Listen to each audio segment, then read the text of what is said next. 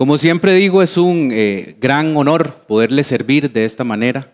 Eh, y hoy vamos a ir de nuevo a la palabra de Dios eh, para aprender de nuevo algo que es muy práctico, creo yo, y que es necesario entenderlo también desde una perspectiva bíblica, porque es el diario vivir de todo cristiano.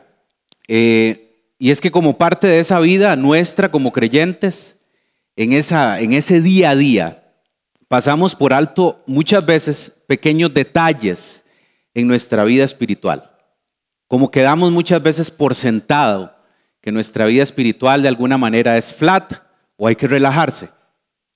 Sabemos y hemos escuchado muchas veces del enemigo, ¿verdad? Ha escuchado ese famoso enemigo de nuestras almas, que no es una historia o un cuento de hadas, no es un mito, sino que es un personaje que es real. No lo vemos, ¿sí? No lo vemos todavía. Un día lo veremos cuando vaya a ser encarcelado para una eternidad, pero es real, existe. Nuestro Señor Jesús nos puso al tanto y habló acerca de él. De hecho, lo describió y ahorita vamos a ver cuáles son esas características principales que encontramos. Pues hay un enemigo que está muy interesado en hacernos daño, en causar en nosotros de verdad un daño irreparable.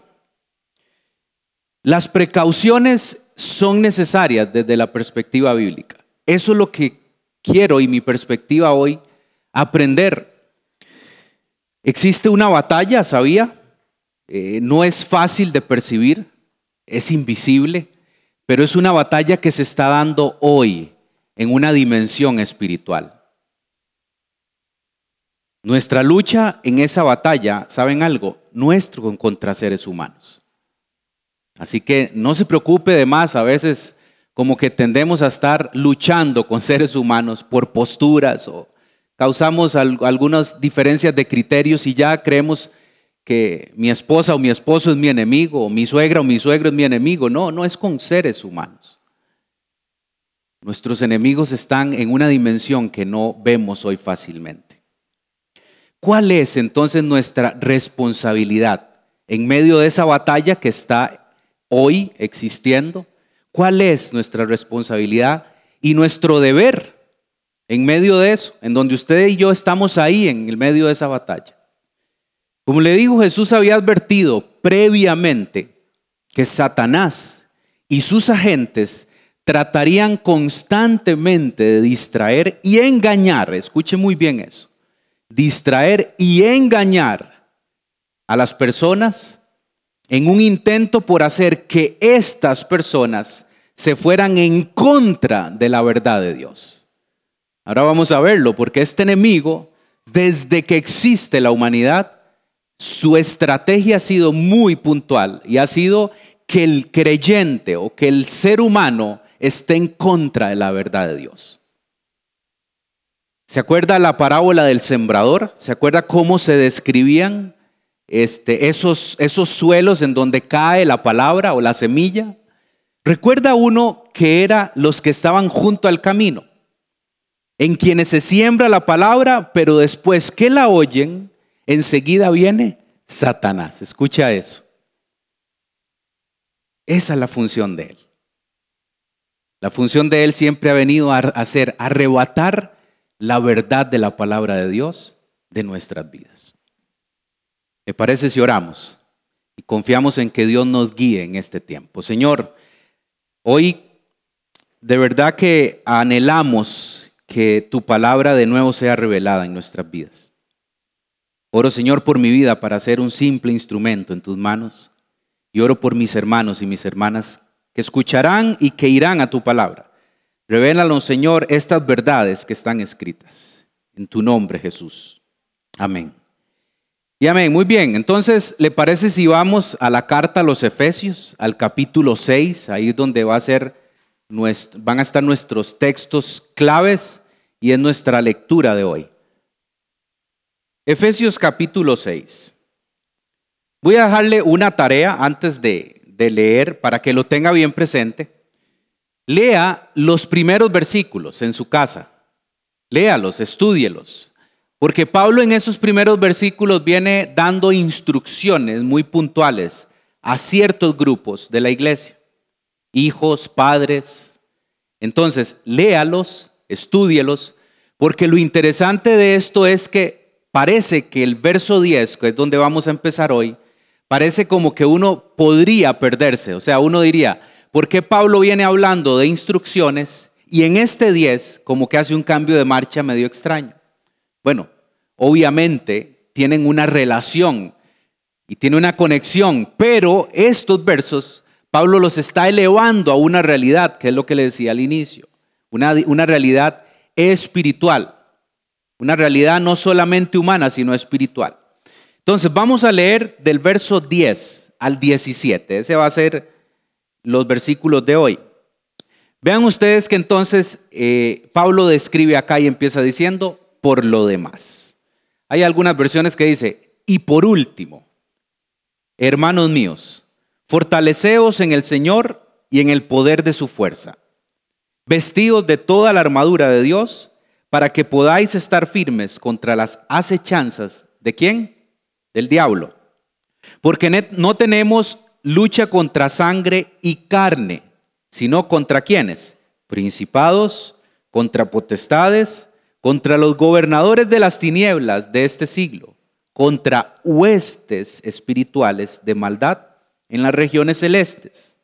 Por tanto, tomad toda la armadura de Dios para que podáis resistir. Tome nota de esa palabra, en el día malo.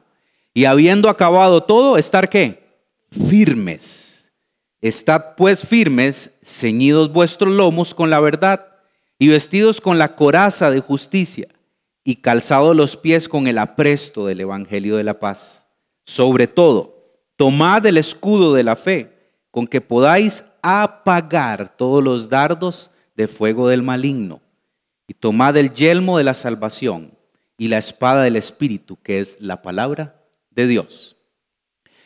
Lo primero que entonces encontramos acá en esta porción bíblica es de este famoso enemigo de nosotros, llamado Satanás, llamado el diablo, Lucifer.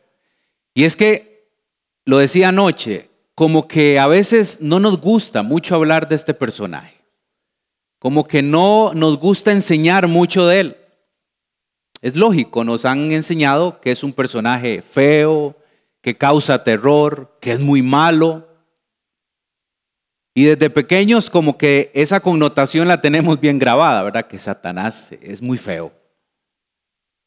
Bueno, si bien es cierto, la Biblia no lo describe de esa manera, porque dice que es el ángel, un ángel de luz.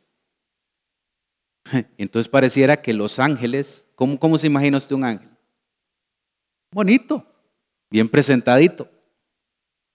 Y este entonces se disfraza como ángel de luz. Hay algunas características de este personaje. El primero que quiero decirle es que este personaje siempre ha sido un engañador, desde el principio.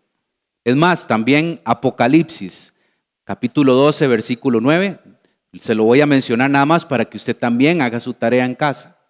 Ahí lo describe como ese engañador. Esa ha sido su tarea. Ese ha sido, ese ha sido su propósito siempre. ¿De qué otra manera encontramos a este personaje en la Biblia? Como el padre de qué? De la mentira. Nuestro Señor Jesucristo lo describió bien claro y puntual. Es el padre de la mentira. En Él no hay verdad porque él ha sido mentiroso desde siempre. Oiga usted, qué fuerte esto. Parece que en este tiempo estamos en una era que pareciera que es una era de engaño y de mentiras. Claro que sí. Este personaje sabe que su tiempo se acaba. Entonces ahorita ha acelerado todo esto porque dice que él es el gobernador del mundo, por un tiempo, obviamente. Entonces, si usted hoy analiza lo que sucede a su alrededor, todo sutilmente está, está lleno de engaño y de mentira. Y ahí es donde es clave que hoy el pueblo de Dios tenga el discernimiento necesario para poder, valga la redundancia, discernir cuando algo es mentira y hay una verdad. Cuando estoy siendo engañado por todo esto que está sucediendo en esta dimensión que le digo, la dimensión espiritual. ¿Cuál otra? Perdón, le, doy un texto también para que lo estudie. Juan capítulo 8, verso 44, para que vea cómo está descrito ahí como padre de mentira. ¿De qué otra manera podemos reconocerlo como un tentador? ¿Cuál es la lectura que se le viene a la mente? Génesis, correcto. Desde que fueron creados los primeros seres humanos, ahí estaba ese personaje tentándolos, ¿verdad? Ahora, vayamos todavía entonces al Nuevo Testamento. ¿Dónde aparece otra vez en acción este personaje? Con esa figura de tentador. A nuestro Señor Jesucristo en el desierto. Y lo decía ayer también y se lo he dicho a algunas personas. Si este personaje no tuvo respeto por el mismo Dios, ¿tendrá por nosotros? No, jamás. Entonces, Él ha sido el que tienta a la humanidad. Entonces, ¿qué hacemos familia? ¿Qué hacemos hoy? ¿Qué medidas podemos tomar hoy? Prácticas, puntuales, para entonces poderle hacer frente a esto. ¿Cómo debemos de pelear esta batalla que se da en una dimensión espiritual y que es real? Y esta batalla, ahorita vamos a ver por qué esta batalla, como que muchas veces le han dado una connotación de que nosotros somos los que debemos de pelear, como que somos los que debemos de guerrear. Si bien es cierto, lo que vamos a descubrir hoy es que en esta batalla usted y yo estamos resistiendo. Entonces estamos a la defensiva. Hay una realidad que está sucediendo. Y vea el, el verso 12. Dice, porque no tenemos lucha contra sangre y carne. ¿Lo ve ahí? Sino, y ahí nos describe con quiénes es esa lucha. Principados, potestades, gobernadores, de las tinieblas, huestes espirituales. En esta lucha o batalla, vamos a llamarlo de esa manera también, en la que nos están atacando. Vean qué interesante eso. Viene de allá para acá, no de aquí para allá. Nos están atacando. No es de seres humanos. Esta batalla no es contra personas que están en contra de nosotros. Ya vemos contra quiénes es. ¿Y por qué encontramos o por qué Pablo nos cuenta y nos hace esa descripción como que, como que esto fuera un orden jerárquico? ¿Quién está detrás de todas estas huestes, gobernadores? Bueno, Satanás está orquestando esta lucha, esta batalla. ¿Por qué? ¿Por qué tiene que utilizar todos estos grupos jerárquicos? Porque él tiene una gran desventaja. La gran desventaja de Satanás es que Él no es omnipresente, no es como nuestro Dios. Él no puede estar en todo lugar. Por eso es que tiene un ejército hoy que está orquestando para principalmente, familia, tratar de venir a engañar al pueblo de Dios. Al mundo no tiene que atacarlo, el mundo ya está gobernado por Él. Pero al pueblo de Dios, Él está muy interesado todavía en seguir tratando de querer engañarlo. Por eso es que entonces esta lucha, otra vez insisto, es un tema espiritual. Y es que ninguno de nosotros tiene la fuerza, humanamente hablando, de poder vencer a todos estos, estos gobernadores o huestes celestiales. No. ¿Cuál es la estrategia? de este enemigo en esta batalla? ¿Cuál ha sido y cuál sigue siendo su estrategia? Dice Pablo en esta lectura que utiliza la acechanza. La artimaña lo llaman también otras versiones. Acechanzas o artimañas. Esa es su estrategia. ¿Qué significa eso? ¿Qué es una acechanza? Bueno, una acechanza es un engaño o un artificio para hacer daño a alguien, evidentemente. Y también me di a la tarea de encontrar un poquito a ver si hay alguna diferencia con artimaña. Es muy similar, pero la artimaña es un artificio o astucia de alguien para engañar a otra persona. ¿Se da cuenta cómo esto hay que estar muy alerta?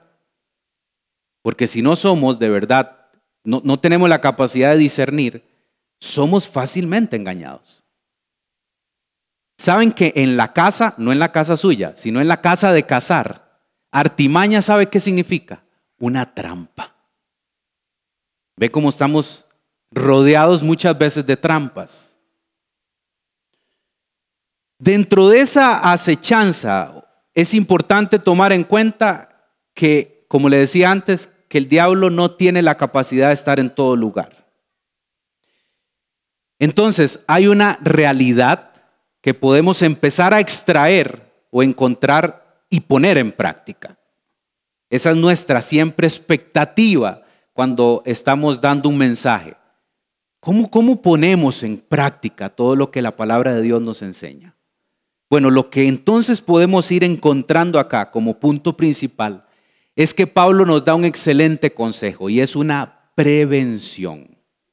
Escuche eso, nos pone al tanto y en esta prevención, como punto número uno, lo que podemos empezar a resolver es que Pablo nos recomienda fortalecernos. Pero escuche, ¿en quién? En el Señor. Fortalecernos en el Señor, pero no acaba ahí. Dice, y en el poder de su fuerza. Ven qué interesante esto. Claro que sí, Pablo conoce nuestra debilidad. Conoce que el ser humano no le podría hacer frente a esta lucha con fuerzas humanas. Por eso nuestra fuerza viene de Dios, del Señor. Y cuando Pablo nos dice que seamos fortalecidos en el Señor y en el poder de su fuerza, nos está llamando a dejar que Dios use, escuche esto, una pequeña porción de su gran poder. Es que con una pequeña porción de su gran poder podemos hacerle frente a esta lucha. En una batalla, una de las cosas que suceden, y esto como que a veces no lo entendemos muy bien por nuestra propia cultura o nuestra idiosincrasia, porque en Costa Rica, bueno, en las últimas generaciones, nunca hemos experimentado lo que es un ejército, una guerra. Eso fue, nuestros abuelos fueron los que pudieron vivir eso en carne propia. Pero sí hemos visto muchas películas, correcto, cuando son de guerras. ¿Cuál es una de las características que le sucede muchas veces a los soldados que están en una lucha? Se cansan, correcto. Se cansan. Pierden las fuerzas. Y en esa pérdida de fuerzas es donde muchos soldados se quieren rendir. Ven como Pablo nos pone al tanto. Excelente consejo. Porque sabe que esta lucha no es sencilla. Y en esta lucha muchas veces queremos flaquear y dejar todo botado y abandonar todo. Los soldados se cansan, se agotan y además de eso, escuche esto, se descuidan. Y esto es lo que es clave entender. Un simple descuido nos hace poder perder muchas cosas. Un simple descuido. Entonces, a diferencia de una batalla humana, en esta batalla que estamos viendo hoy, nuestras fuerzas no se recargan porque vamos a tomar un tiempo y vamos a descansar. No. Porque vamos a tomar vacaciones. No. Estas fuerzas se recargan en Dios. Y se lo pongo de esta manera bien simple, un teléfono celular, que ahora todos tenemos un teléfono celular. ¿Qué hace usted cuando el teléfono celular se está agotando? Lo recarga. Entonces pareciera que podemos ver una ilustración es, cuando estamos perdiendo fuerzas en esta batalla, venimos y recargamos en esa fuente de poder, que es nuestro Dios. De Él viene nuestra fortaleza. Él es el que está luchando en el medio de esa batalla. Y además de eso le tengo una buena noticia. El final en esta batalla, ¿saben quién es el victorioso? Dios. Y en Él obtenemos la victoria.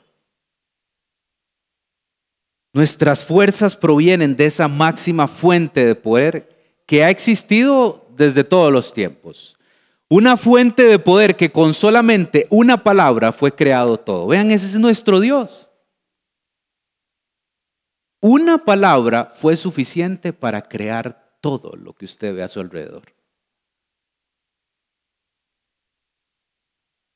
¿Cuál es el segundo consejo dentro de esta prevención?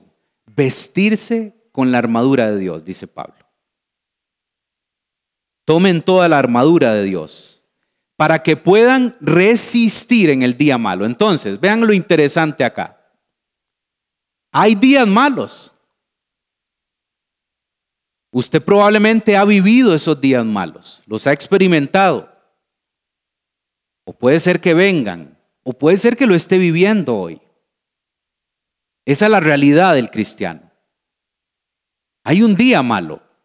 Y en este día malo, este enemigo de nuestras almas está tratando de orquestar todo esto que está sucediendo. Ahora, Él no es el responsable directo de nuestras pérdidas en esta batalla. No es Él. Ahora vamos a ver también quién tiene responsabilidad en esto. Pero hay un día malo, familia, o hay días malos. Y nuestra tarea hoy es resistir en esa batalla.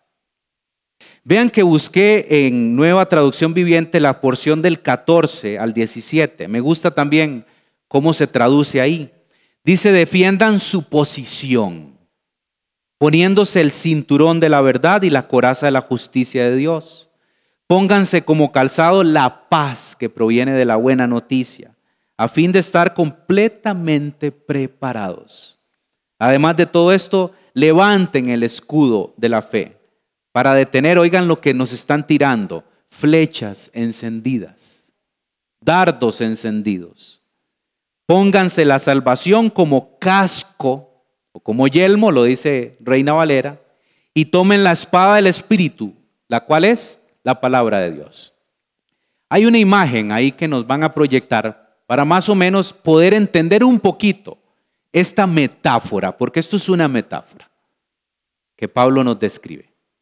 Esto no es literal, no es que hoy vamos a vender aquí armaduras y le vamos a decir llévese una armadura y póngasela todos los días. No es literal, sino que esto es espiritual. Por eso me encanta la palabra de Dios cuando utiliza metáforas, porque entonces es necesario entenderlas. Entonces vamos a tratar de ir descubriendo cómo es o qué significa cada una de estas componentes simbólicos que hay acá. Entonces, lo que debemos tener claro es que en el día malo, un buen consejo es tomar la armadura de Dios. Estamos bien ahí, ¿verdad?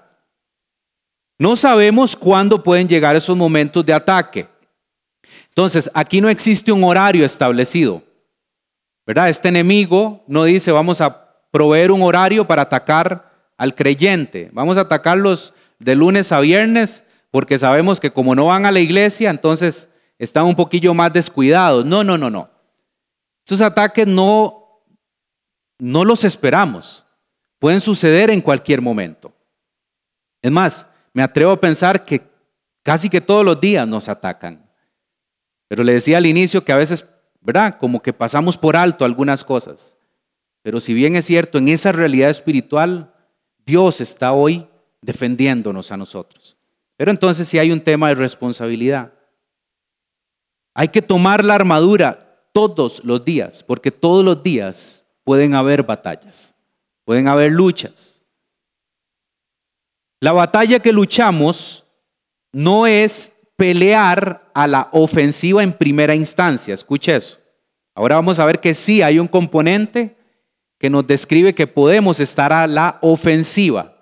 Pero entonces en esta lucha es lo que les vengo diciendo. Lo que vamos a entender es que es una lucha a la defensiva, de resistencia. Entonces vamos a ir entendiendo un poco la simbología de la armadura. ¿Cuál es el primer componente que describe Pablo? Dice que es el cinturón de la verdad. ¿Ok? Lo ven ahí, ¿verdad? En el dibujito. Cinturón de la verdad. ¿De qué se tratará esto? ¿Quién se describió como la verdad? Nuestro Señor. Yo soy el camino, soy la verdad y soy la vida. Juan 14, 6 nos describe eso. Entonces, el mismo Espíritu de Cristo, en el momento de nuestra conversión y de nuestro nuevo nacimiento, ese mismo Espíritu de Cristo vive en nosotros. Entonces, si el Espíritu de Cristo vive en nosotros, por ende, la verdad de Cristo vive en nosotros. Pero vean la importancia en este simbolismo de la armadura. Dice que es el cinturón de la verdad, el que sostiene la armadura, ¿verdad?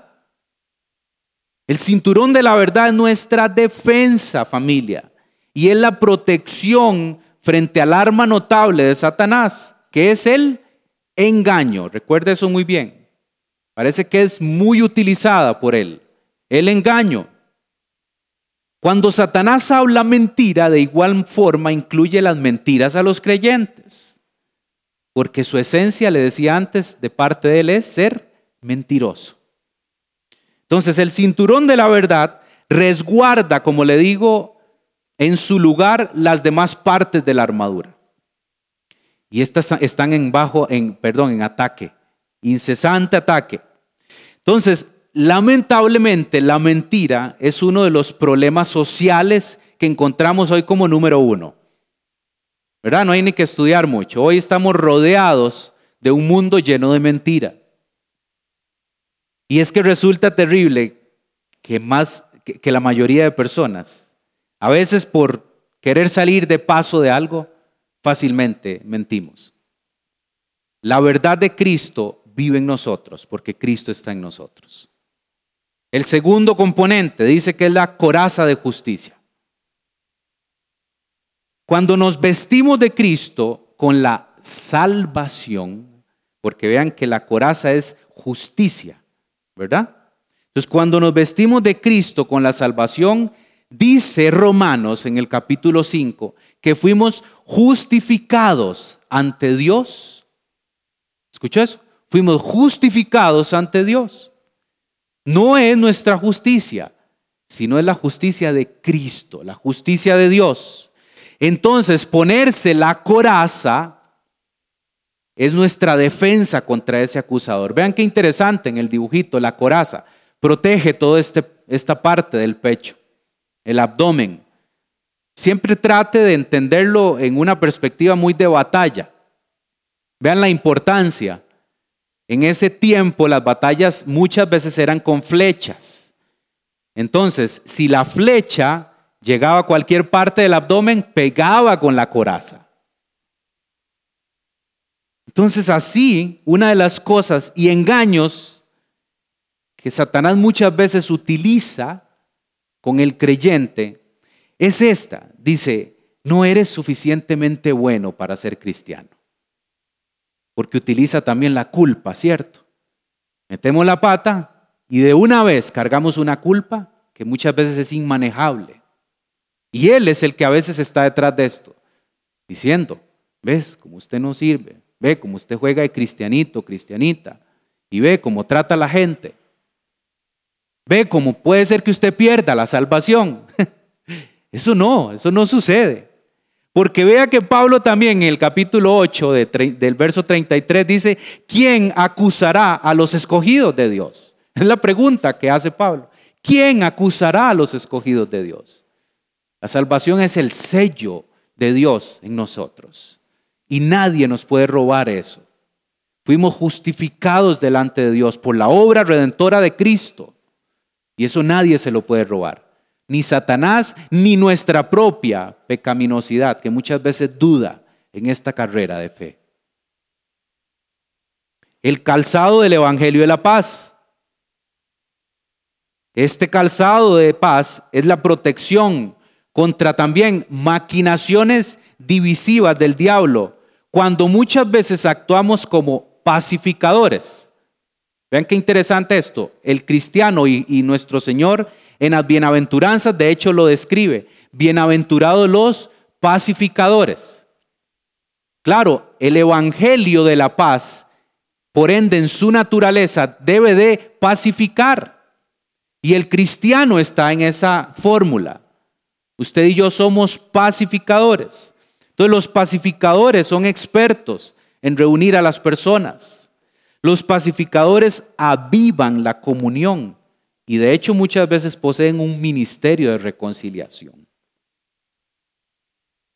Entonces, ese calzado es ir con esa paz y ser portadores también del mensaje de la buena noticia.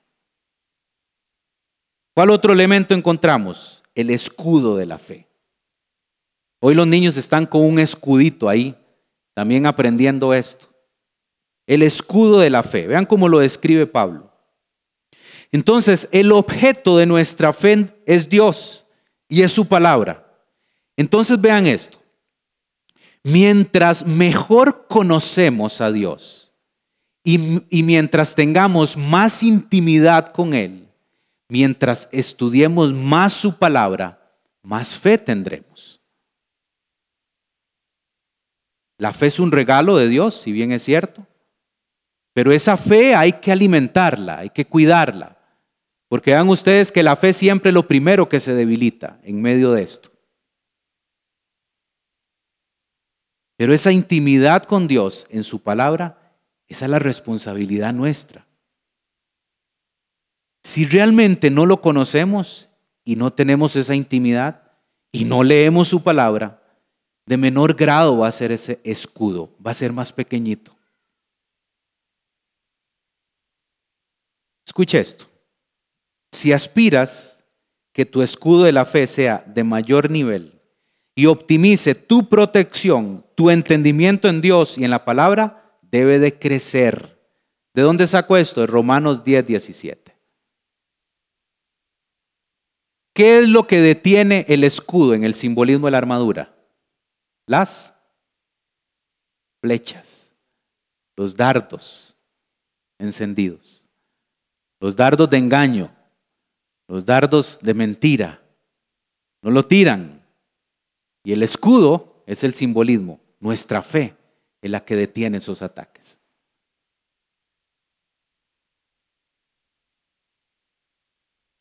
¿Qué hizo Jesús para desviar estos dardos satánicos que este irrespetuoso hizo con nuestro mismo Dios allá en el desierto? ¿Qué fue lo que utilizó Jesús? La palabra. Muy bien, excelente la palabra de Dios. Se escudó en afirmaciones de esa palabra de Dios.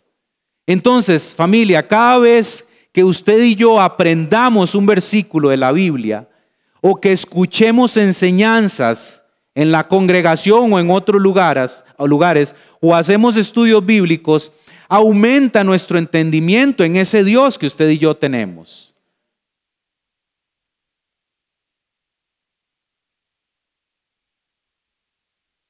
el escudo de la fe. Dice el yelmo de la salvación, otro componente. Es arriba, el casco también, ¿lo ve? ¿Qué significa entonces esto?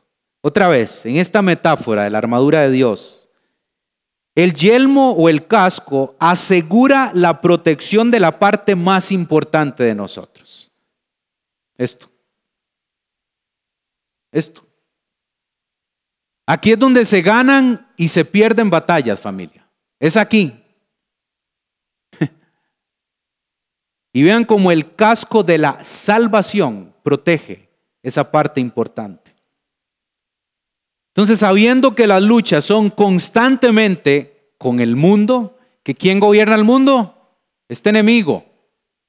Otra, otra, otro sector en donde tenemos también constantemente luchas nosotros, con la carne.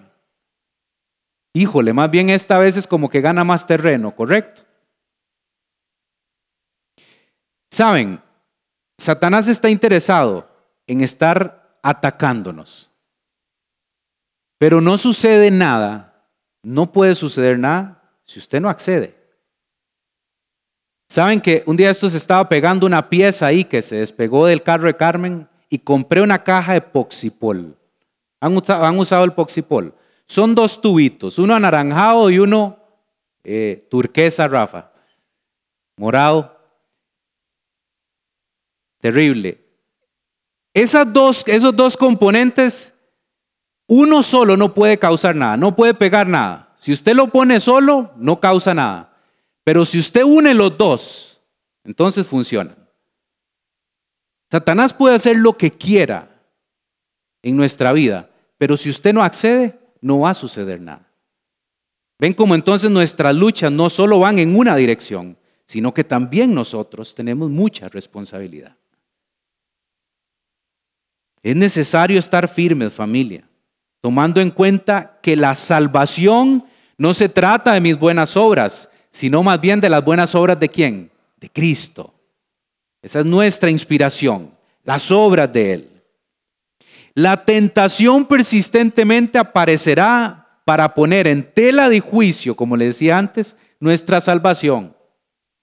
Sin embargo, el verdadero creyente usa el casco de la salvación, la seguridad que tenemos en Cristo. Nadie le puede robar la salvación a usted. Un día estaremos con Él. Pero mientras esperamos ese día, uy, pareciera que esta lucha se torna muy complicada muchas veces. Entonces, bajo ese entendimiento, en la unión del, al Señor Jesucristo, como le digo, el diablo no tiene ningún derecho sobre nosotros. Usted es el que abre o el que cierra la puerta. Usted tiene mucha responsabilidad de lo que suceda en medio de esa batalla.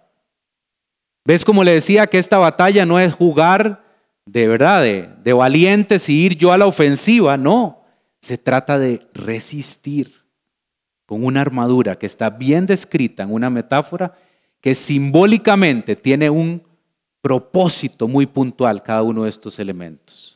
Y por último dice que es la espada del Espíritu. Esa sí es la que podemos usar a la ofensiva.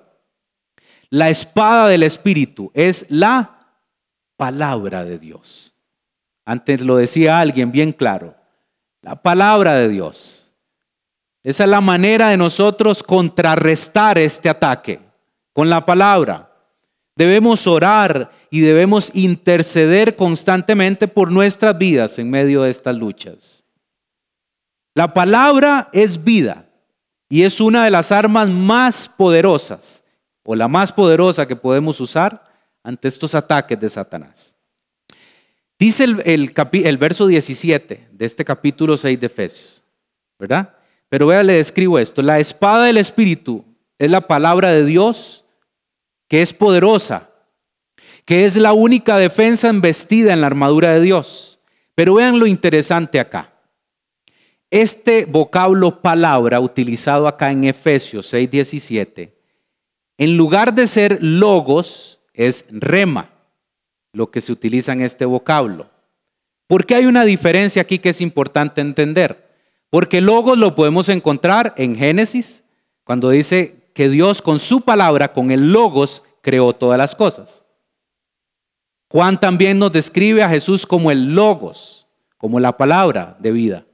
Pero aquí entonces sí hay una diferenciación. Aquí es utilizado como rema. ¿Qué significa rema, verdad? ¿Y por qué utiliza rema acá? Porque quiere destacar la palabra entonces manifestada de Dios. O sea, el efecto de un anuncio. ¿Ok? Existe solo una palabra de Dios. Solamente una. Pero sí hay diferencia en los vocablos. ¿Por qué es importante entender que es de rema, que es un anuncio de Dios? Porque dice Pablo en Romanos 10, 17, que se lo decía antes, que la fe viene por dónde? Por el oír qué? ¿Lo ve? Esa palabra tiene un efecto de anuncio. Y esa es la palabra que viene y fortalece y nos aumenta la fe. ¿Por qué? es tan importante hablar de la palabra de Dios, además de creerla y pensar en ella, ¿verdad? Porque eso es lo más fácil, la parte fácil. Porque Satanás no es, ahora sí voy a usar otro término, omnisciente. ¿Lo ha escuchado? ¿Qué significa omnisciente? Que sabría todo, que tendría acceso a nuestra mente. Pues otra limitación que tiene Él. Él no tiene acceso a entrar acá. El único que entra acá es el que vive en nosotros, que es el Espíritu de Dios. Entonces, ¿por qué es tan importante hablar la palabra de Dios? Porque entonces este enemigo no sabe en qué forma pensamos, pero al observar cómo actuamos, entonces sí puede entender qué es lo que está sucediendo en nosotros. Por eso es tan importante estar en un término bien utilizado, declarando la palabra de Dios, para que Él escuche lo que está sucediendo en nosotros.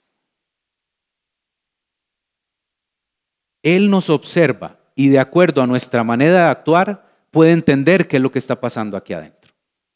Puede entender cómo estamos en esa lucha, cómo va nuestra batalla, si estamos resistiendo, si estamos fuertes o si estamos cansándonos y querer dejar botado todo querer rendirnos.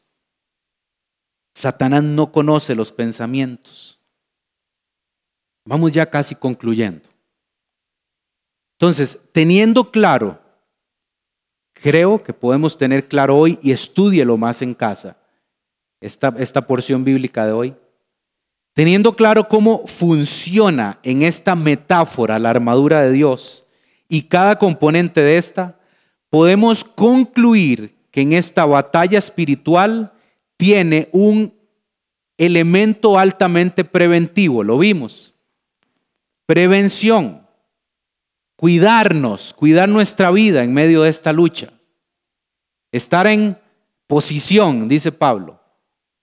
Defiendan su posición, resistan en el día malo, porque el día malo va a venir, o el día malo ya ha venido.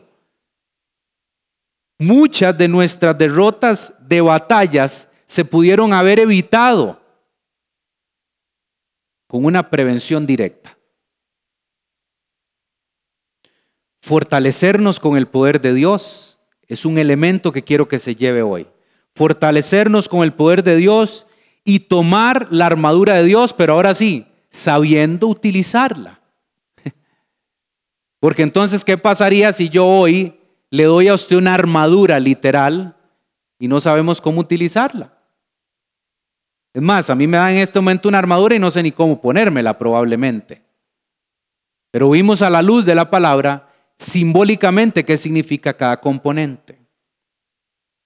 Entonces, es una realidad que es preventivo. Pero, ¿qué hacemos si en algunos casos no funciona lo preventivo? ¿Qué hacemos? O sea, mi expectativa hoy es que podamos ojalá pasar el examen cuando venga el día malo, con todo lo que vimos. Pero, bueno, ¿qué pasa si entonces en efecto hay luchas que podemos estar perdiendo hoy? Voy a usar una ilustración un tanto extraña, pero para poder entender un poquito. ¿Usted ha visto alguna vez una corrida de toros española? ¿verdad? Yo imagino que los jóvenes ya no, no ven eso. Es más, yo creo que ya ni las transmiten. ¿Usted recuerda esa, esa, en esa corrida de toros? Hay dos personajes ahí en, el, en, en arena. El torero y el toro. Nada más. El torero usaba un traje, ¿verdad? Y parece que ese traje, aparte de que es formalidad, parece que también tenía ciertos elementos que podía amortiguar que si el toro lo golpeaba, el traje podía de alguna manera proteger. Entonces, la diferencia con lo que quiero proponerle es que el torero sí estaba cometiendo un error y es que se estaba metiendo en el campo del toro. Él estaba yendo al territorio del toro. Nosotros a veces no vamos al territorio de este enemigo, porque él probablemente pueda llegar. Pero entonces ni se le ocurra entrar en ese territorio. Entonces el torero entra con expectativa de poder torear al toro y que el toro no lo golpee. Pero a veces lo pega y lo revuelca. Bueno, lamentablemente hasta habían matado a algunos toreros. En esta lucha, familia, a veces nos revuelcan, nos pegan una revolcada. Pero entonces, ¿cuál es nuestra actitud? Ojalá que no nos pase eso. Pero ¿cuál debe ser nuestra actitud si nos levantamos ahí revolcados por la arena? Nuestra actitud, creo yo, que debe ser como la de Job, famoso personaje que para nosotros ha calado en la vida, ¿cierto?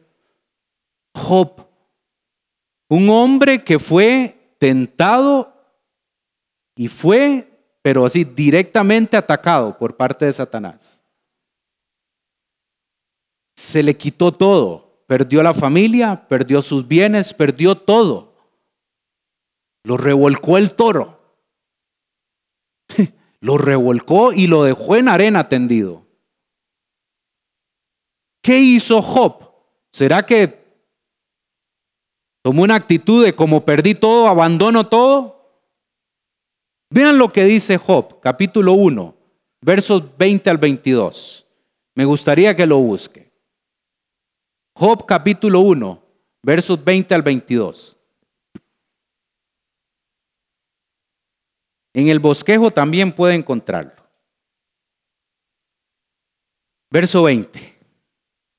Esto es después de todo lo que había sucedido con Job, ¿verdad?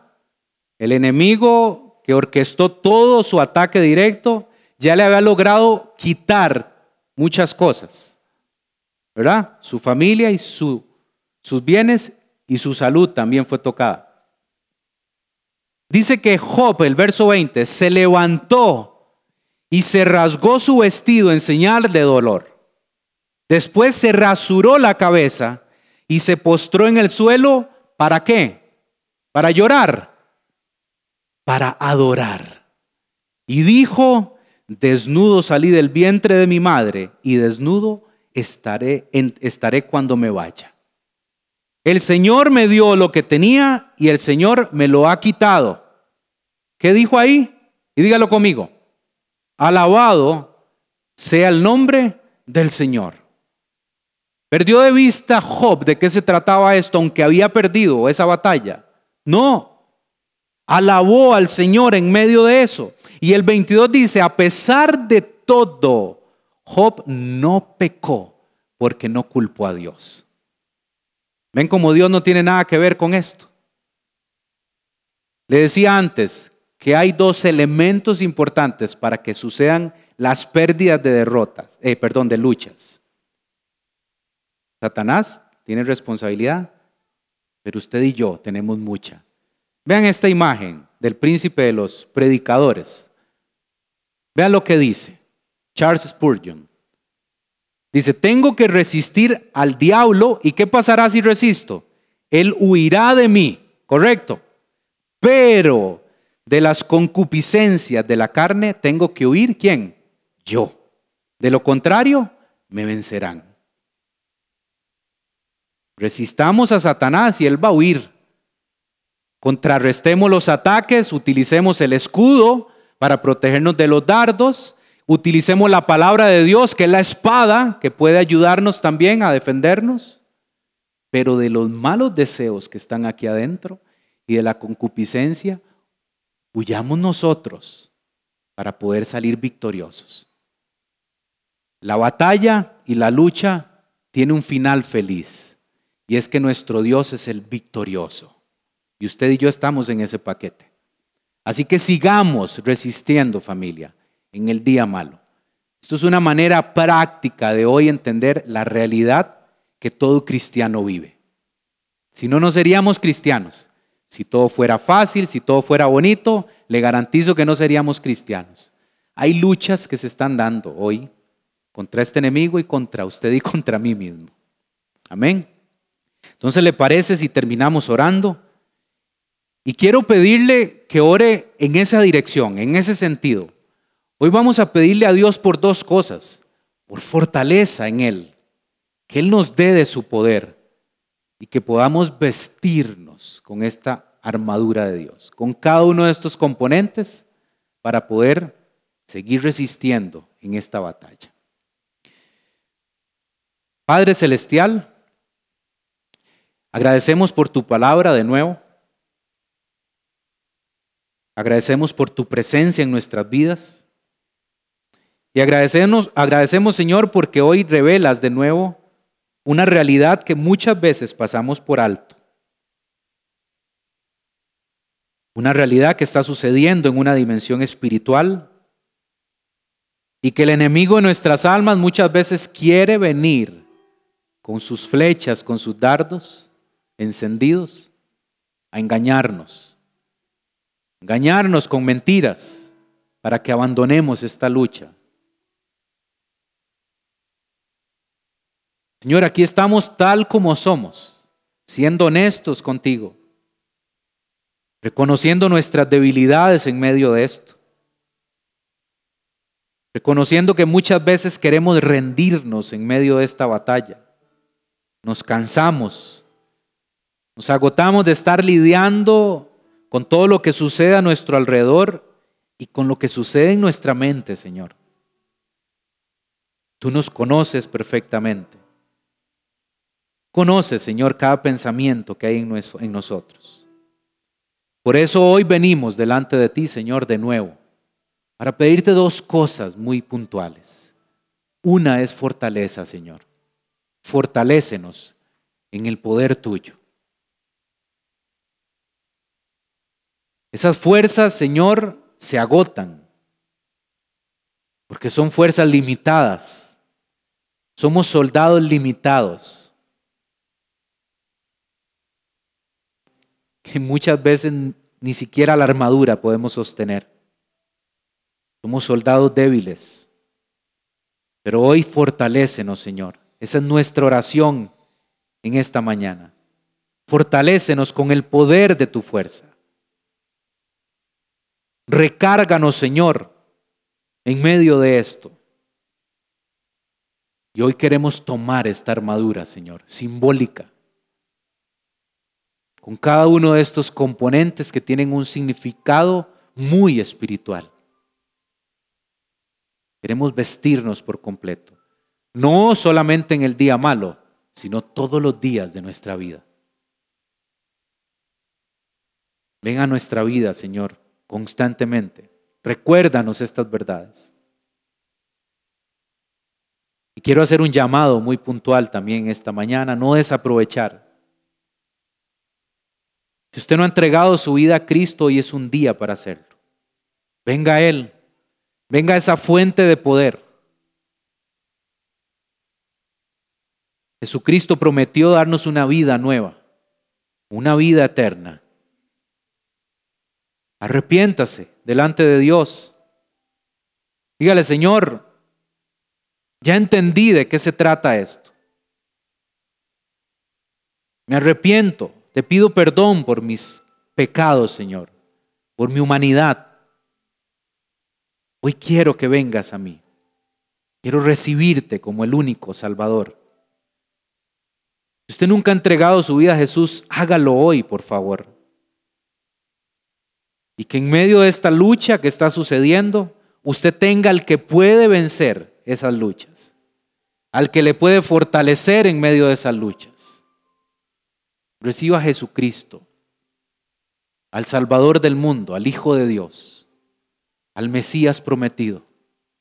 Jesucristo, aquí estoy, mírame. entrego mi vida por completo a ti. Y a nosotros, Señor, los creyentes también, los que ya hemos sido parte de ti, de verdad llénanos de ti en medio de esta batalla. En tu nombre, Jesús, oramos. Y todos decimos, amén y amén.